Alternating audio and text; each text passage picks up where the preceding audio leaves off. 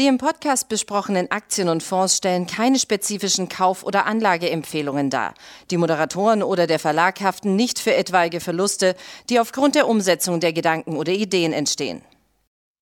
Herzlich willkommen zu einer weiteren Ausgabe von Money Train, dem Börsenpodcast von der Aktionär. Heute geht es um das Thema Chat GPT. Das ist äh, das neue Hype-Wort in der, nicht nur in der Technikszene, äh, sondern tatsächlich etwas, was uns momentan medial begleitet. Und immer dann, wenn es um Visionen geht, neue Technologien geht, da, dann schnappe ich mir Flo Söllner, unseren Chefvisionär, und äh, dann möchte ich gerne mit ihm drüber reden. Ja, danke dir erstmal, dass du Zeit für uns hast. Danke, Martin. Ja, spannendes Thema. Ja, spannendes und, Thema. Und meine Vision, da muss ich ja auch noch mal spicken. Ich habe hier gerade ChatGPT offen liegen. muss noch mal nachschauen, was das eigentlich heißt. Eben, man will ja auch nichts Falsches sagen. Ein Generative Pre-Trained Transformer und ist tatsächlich ein Riesenhype. Wir hatten gerade schon vor der Sendung gesprochen. Eigentlich fühlt es sich ein bisschen so an, wie damals das Model 3, was jeder sehen wollte, das iPhone. Und das, jeder hat es ja eigentlich schon mal ausprobiert oder hat schon von gehört. Und man kommt derzeit gar nicht immer ran, weil die Server überlastet sind. Tatsächlich, schon letzte Woche waren es schon 12 Millionen User nach ein paar Monaten. Ähm, als damals Instagram gestartet ist, hat es ein Jahr gebraucht für 2 Millionen. Am Ende wurden es dann 2000 Millionen plus. Aber das geht schon in der Geschwindigkeit ab. Auch bei Google Trends sieht man, es war schon letztes Jahr mal die erste Welle. Und die hat sich nochmal aufgeschwungen zu einer zweiten, also jeden Tag neue Rekorde. Also man sollte schon mal drüber reden. Ja, dann sollten wir drüber reden. Also fangen wir doch vielleicht damit an, äh, dass wir den Leuten erklären, die vielleicht damit noch überhaupt nicht in Berührung gekommen sind, die aber sagen, Mensch, das Thema interessiert mich. Was ist das eigentlich? Das Spannende ist, es ist ein bisschen auch wie ein Google-Moment. Natürlich gab es schon immer mehrere Suchmaschinen, aber nie war es so einfach wie damals bei Google. Eine weiße Seite, man kam zurecht, eingetippt, ein Suchergebnis. Und das ist so ein bisschen das neue Google vielleicht. Und tatsächlich ist es sehr einfach. Man tippt ein, ähm, was will man wissen, und es kommt ziemlich schnell und klar in einem Satz oder in einem Absatz was raus. Und das funktioniert tatsächlich sehr einfach und sehr gut. Und ich habe zum Beispiel einfach vor der Sendung mal Google, wie erfolgreich sind eigentlich Podcasts? Und da, zack, ziemlich schnell, 2013 musstest du, Martin, vielleicht, waren es 24 Prozent der Leute, die Podcast anhören, mittlerweile schon 44 Prozent. Wobei die Zahlen vom letzten Jahr sind, weil es ist nicht aktuell, das basiert auf Daten vor 2021. Und ist schon spannend, funktioniert gut. Die große Frage, und das ist jetzt der KI-Hype, die große Frage ist, weil es ist halt eine Blackbox. Was steckt eigentlich dahinter? Wir haben jetzt mal gesprochen mit Professor Sepp Hochreiter und der hat tatsächlich Teile der KI mitentwickelt, so ein, Brain, ein richtiges, er forscht weiterhin in Linz und er forscht auch daran, solche KIs zu bewerten, zu analysieren, wie sinnvoll sind die Antworten. Und den habe ich eben mal gefragt, wie intelligent ist es eigentlich? Und er sagt, okay, es ist eine super spannende ähm, Plattform, um Texte eben, also massives Wissen zu sammeln und auszugeben, sehr einfach und, und schön sortiert. Aber am Ende sind es nur Sachen, die der Mensch eingegeben hat, die werden auch wieder ausgegeben. Also ist jetzt nicht so, dass es ein Bewusstsein hätte oder dass es jetzt so hyper clever wäre. Wobei manch, manchmal wirklich das Gefühl haben könnte. Ich habe das natürlich auch ausprobiert schon vor einigen Wochen, weil mich das Thema interessiert hat. Und dann habe ich gesagt, Mensch, programmier mir doch mal ein kleines Spiel in Basic. Hm. Und dann war das Interessante, dass also eben dann nicht nur das Ergebnis ausgeworfen wurde, sondern er hat so einen kurzen Einführungssatz. Ich habe also so eine kurze Anleitung bekommen, so eine Einführung. Dann wurde praktisch äh, das Spiel runter programmiert in Basic. Hm. Da kenne ich mich so halbwegs aus, deshalb, ich konnte, ich, deshalb konnte, ich, äh, konnte ich es auch nachvollziehen. Das war jetzt nicht viel, das waren glaube ich 15 Zeilen, 17 Zeilen. Und äh, dann hat es mir, hat mir die, die, ja, hat mir der Chatbot noch erklärt, was er denn da getan hat und wo er welche Variablen eingesetzt hat, weshalb er jetzt auch diese Variablen genommen hat.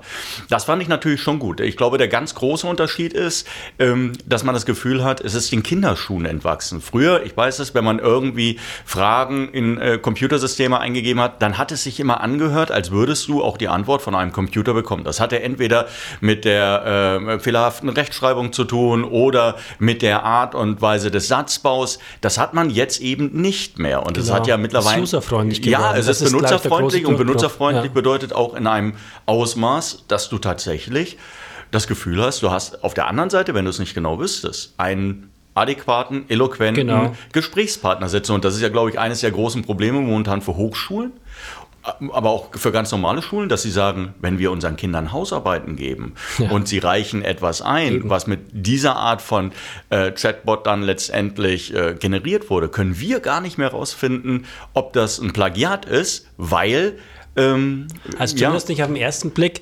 Ich glaube, im zweiten Schritt, wenn man es wie bisher sozusagen die Ergebnisse dann mal googeln würde, würde man oft dann schon merken, okay, diesen Textbaustein hat sich ChatGPT auch ein bisschen zusammengebastelt. Sicherlich ein bisschen raffinierter als andere, aber ich glaube, weil das ist nämlich auch so ein Kritikpunkt von Professor Hochreiter, sagt, das Problem ist, bisher, wenn du googelst, hast du die Quelle und jetzt eben nicht mehr. Du musst darauf vertrauen, dass das, was ausgeworfen wird, Sinn macht. Du weißt nicht, wo ist es hergeklaut, in Anführungsstrichen. Und das, Übrigens, ganz neu vor der Sendung habe ich das noch mitbekommen. Es, natürlich muss jetzt Google reagieren. Die Frage ist ja, löst das jetzt Google ab? Und jetzt hat Baidu schon gemeldet, ähm, die China-Google, im März soll es da so was ähnliches wie ChatGPT geben und Alphabet Google hatte auch schon gesagt, man ist wo dran. Scheinbar hat man es jetzt beschleunigt. Da hat der rote Alarm geläutert. Äh, Vorsicht, Konkurrenzalarm. Sparrow soll es wohl heißen. Und jetzt ganz frisch kam, ähm, es kommt soon und vor allem, es ist dann mit Quellenangabe. Also das wäre mir dann auch irgendwo wichtig oder uns als Journalisten, glaube ich, wenn man es da mal tatsächlich zitiert, woher kommt es? Wird es manipuliert? Steckt da irgendjemand dahinter? Zum Beispiel hat so mal indirekt mir die Tesla-Aktie als Contrarian-Aktie empfohlen, wo ich mir dachte, das ist aber Bullshit. Und dann weiß man, dass da in der Frühphase immer Elon Musk mit beteiligt war dann fragt man sich halt, ja, wo kommen die Quellen her? Wer steckt da dahinter? Ja, also man weiß zumindest, wo das Geld herkommt, so für die äh, ersten paar Jahre der Entwicklung. Die stammen nämlich zum Teil auch von Microsoft, die offensichtlich schon in früheren Zeiten eine Milliarde investiert hatten. Und jetzt hieß es ja gerade eben erst, sie wollen offensichtlich weitere Milliarden investieren. Es war nicht ganz so klar, wie, viel. 10 Milliarden wird jetzt rumgereicht auf Sicht von, äh, von ein paar Jahren. Das ist natürlich schon dann ordentlich Kapital, was da rein fließt und was vielleicht auch zeigt, okay, ähm, dieser Chatbot ist letztendlich jetzt so der, der Beginn ja, da, du hast es selber gesagt, die haben, glaube ich, eine Million Nutzer innerhalb von fünf Tagen gewonnen gehabt. Also so schneller ging es nie. Wobei solche Vergleiche hinken ja immer. Ja, das ist, äh, früher hat es, keine Ahnung, Monate gedauert, bis irgendeine Nachricht vom, von der einen Seite des Atlantiks zur anderen Seite äh, rübergekommen ist. Das geht heute auch viel schneller. Weshalb? Weil sich die Technologie natürlich verändert hat. Und die Menschen sind jetzt nun mal im Internet. Und das kann man dann nicht vergleichen mit vor, vor 20 Jahren, dass Netflix dreieinhalb Jahre gebraucht hat. Das Klar, die Quatsch. Frage ist auch, wer bleibt hängen wer, also ausprobieren muss es ja quasi jeder mal. Da geht kein Weg dann vorbei. Die Frage ist, wie sinnvoll wird es dann? Aber tatsächlich gibt es halt schon jetzt. Mich so würde die, eher interessieren, ja. ja, mich würde eher interessieren, wie viele von denen haben bereits so ein Abo abgeschlossen? Weil äh, du hast es gerade selber gesagt, du kannst den praktisch gar nicht mehr erreichen, weil die Server so überlastet sind. Das gilt allerdings nicht für dich, offensichtlich, wenn du bereit bist, ich denke, es waren 32 oder 42 Dollar pro äh, Monat auszugeben, dann wirst du ähm, bevorzugt, klar, als Abonnent und dann kriegst du, dann gibt es auch diesen Stau für dich. Nicht? Genau. Und der nächste Schritt ist, ja, also ich glaube, klar, ihr probiert aber ich glaube, und da gibt es einige Stimmen dazu, die sagen, natürlich wird das auch, kann das jetzt auch eingesetzt werden bei Firmen, aber auch in Robotern, in Maschinen, mit denen kannst du dann mal reden, fragen, was ist los, wo, wo, wo zwickt's, wieso rauchst du? Oder halt eben auch in diese laufenden Roboter, die jetzt von allen Firmen kommen, ähm, Xiaomi und Co., Baidu, dass die halt mit ChatGDP-Programmen dann auch sinnvoll reden können. Also es gibt da schon tatsächlich viele spannende Entwicklungen und dann, wo ich tatsächlich auch mal schon ein Abo mal abgeschlossen habe, ist jetzt nicht dieser Textroboter, sondern eben der nächste Schritt und noch mehr GPU-Kraft braucht es ja, wenn du die ist auch komplett faszinierend. Wenn du eingibst, gibt es schon ein paar Monate, aber es nimmt jetzt auch Schwung auf gibst vier Wörter ein und er macht dir dann ein Bild draus. Du kannst sagen, male mir ein Bild oder mach mir ein realistisches, fotorealistisches Bild. Also den Möglichkeiten keine Grenzen und ähm, das hat auch Professor Hochreiter jetzt gesagt, also das werden noch krasse Dinge passieren. Der einzige Engpass ist noch die Rechenkapazität, weil gibt ja auch dann Text zu Video. Man kann sich da nach Wunsch Videos designen lassen, verändern. Das wird halt dann auch viel einfacher wie bisher in, in Videobearbeitungsprogrammen. Also ist schon hochspannend, aber der Engpass und die Chance, finde ich, sind halt dann tatsächlich so Nvidia und Co., die dann natürlich die Rechner liefern müssen und es ist ja auch die Basis dessen, dass es jetzt so schnell geht und unkompliziert, pro Jahr rund zweimal so äh, starke Performance wie im Vorjahr dank immer neuer Parallelberechnungen GPUs. Ja, aber Toll. ich glaube, was die Leute jetzt da draußen interessiert, okay, alles schön und gut, Hype, ja, ähm, macht natürlich immer ein bisschen Spaß. Wie kann man jetzt davon profitieren? Habe ich gerade auch mal ChatGPT gefragt, eine Auflistung fünf Aktien, die größten KI-Aktien sozusagen oder besten vermeintlich. Nvidia Nummer eins, Alphabet, Google natürlich, Amazon, Microsoft und Intel wurden jetzt genannt. Wobei man dann auch schon wieder sieht, ist scheinbar auch noch ein bisschen beschränkt auf den Westen. Da gibt ja Alibaba übrigens macht auch was in die Richtung, ne, schon länger. Oh, macht gibt auch ja was Baidu. in die Richtung, gefällt mir immer gut. Das, das ja. ist so, ähm, das kenne ich noch vom äh, Anfang des Internets. Das ist auch äh, ja, da, da, gab es plötzlich Unternehmen, ja. ähm, da hat es dann ausgereicht, wenn sie sagten, wir machen auch was mit dem Internet übrigens und dann zack, hatten Ach, die eine Bewertung eine Milliarde, wenn die an die Börse gekommen hast sind. Hast BuzzFeed gesehen? Ja, BuzzFeed habe ich natürlich auch BuzzFeed gesehen. hat gesagt, so, wir setzen jetzt mal ein, lassen ihn Artikel schreiben. Könnten wir dich auch mal probieren und machen. Ja, aber so, aber der Aktie hat es mal 150 Prozent plus gebracht. Irre, oder? Also, naja, gut. Ich jetzt mein, sind wir nicht an der Börse, aber. Ich finde ja das Thema äh, China spannend. Du hast es gerade angesprochen, Baidu ist jetzt ebenfalls, äh, also Baidu selbst war es gar nicht. Ähm, es gab dieses Gerücht, dass Baidu angeblich äh, eine ähnliche KI an den Start bringen will im äh, März, einen ähnlichen Chatbot. Genau. Das Interessante ist natürlich, dass Baidu ja weltweit überhaupt gar keine Relevanz hat. Ich, Marktanteil weltweit unter den Suchmaschinen liegt bei 1,6 Prozent. Aber natürlich im heimischen Markt, da ist der Marktanteil bei 60 Prozent. Und äh, das ist dann natürlich schon eine gewisse Relevanz, vor allem wenn man es auch sieht, diese Verbindung KI Chatbot, ähm, Robotaxis. Man sieht schon, in welche Richtung sich dieser Konzern entwickelt. Das finde ich besonders spannend. Es ist weg von dieser reinen Suchmaschine, genau. was es früher und mal war. Ja quasi auch per KI. Die Robotaxis fahren da ja schon. Äh, das ist jetzt auch das Randthema.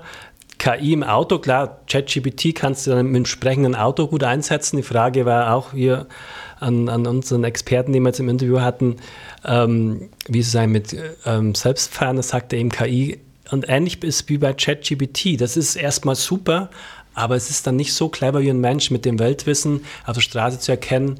Also wenn es was noch nicht gesehen hat, damit umzugehen, wird schwierig. Ähnlich ist es natürlich auch bei, es ist beim Selbstfahren, beim Vollautonomen und ähnlich ist es natürlich bei ChatGPT am Ende. Also sprich, es ist jetzt nicht hyperintelligent, aber halt ein ganz, ganz großer Wissenspool. Und wir haben natürlich gleich äh, wieder Leute, die dann sagen, oh, KI und äh, die weitere Ausbreitung und die dann sofort Sorge haben, dass äh, der Roboter oder die künstliche Intelligenz den Menschen ablöst und dann irgendwann äh, tatsächlich auch noch knechtet und versklavt. Ich, ich meine, es gibt, genügend, es gibt ja genügend Filme in diese Richtung. Ja, ich glaube, dazu ist, es, ist er zu dumm in dem Sinne, aber was mir tatsächlich Sorgen macht, ist halt immer diese Intransparenz. Also es war ja bei den, bei den großen Plattformen und Social Media schon, man wusste und oder weiß immer noch nicht wirklich, wer schraubt da wie rum an der Verbreitung von News oder nicht oder was wird zensiert.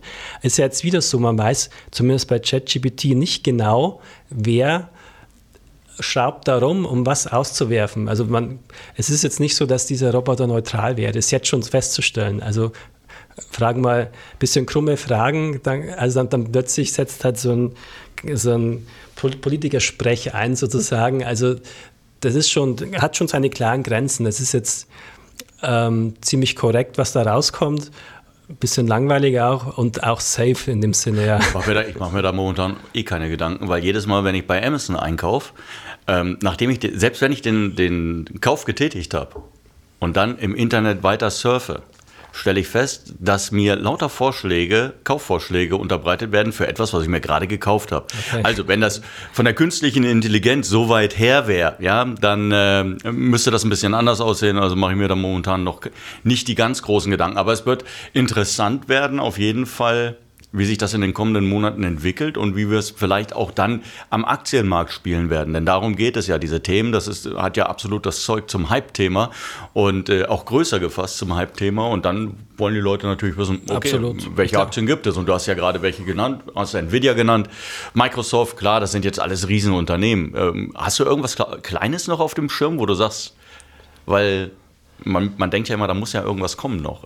Irgendein kleines Unternehmen, ein Start-up. Ja, es gibt so ein, zwei kleine Firmen, die jetzt anspringen. Deswegen wäre ich aber jetzt, würde ich jetzt noch nicht empfehlen. Ich würde tatsächlich dann eher mal auf den großen gucken. Da haben wir im Depot 2030 haben wir ein, zwei Transaktionen gemacht.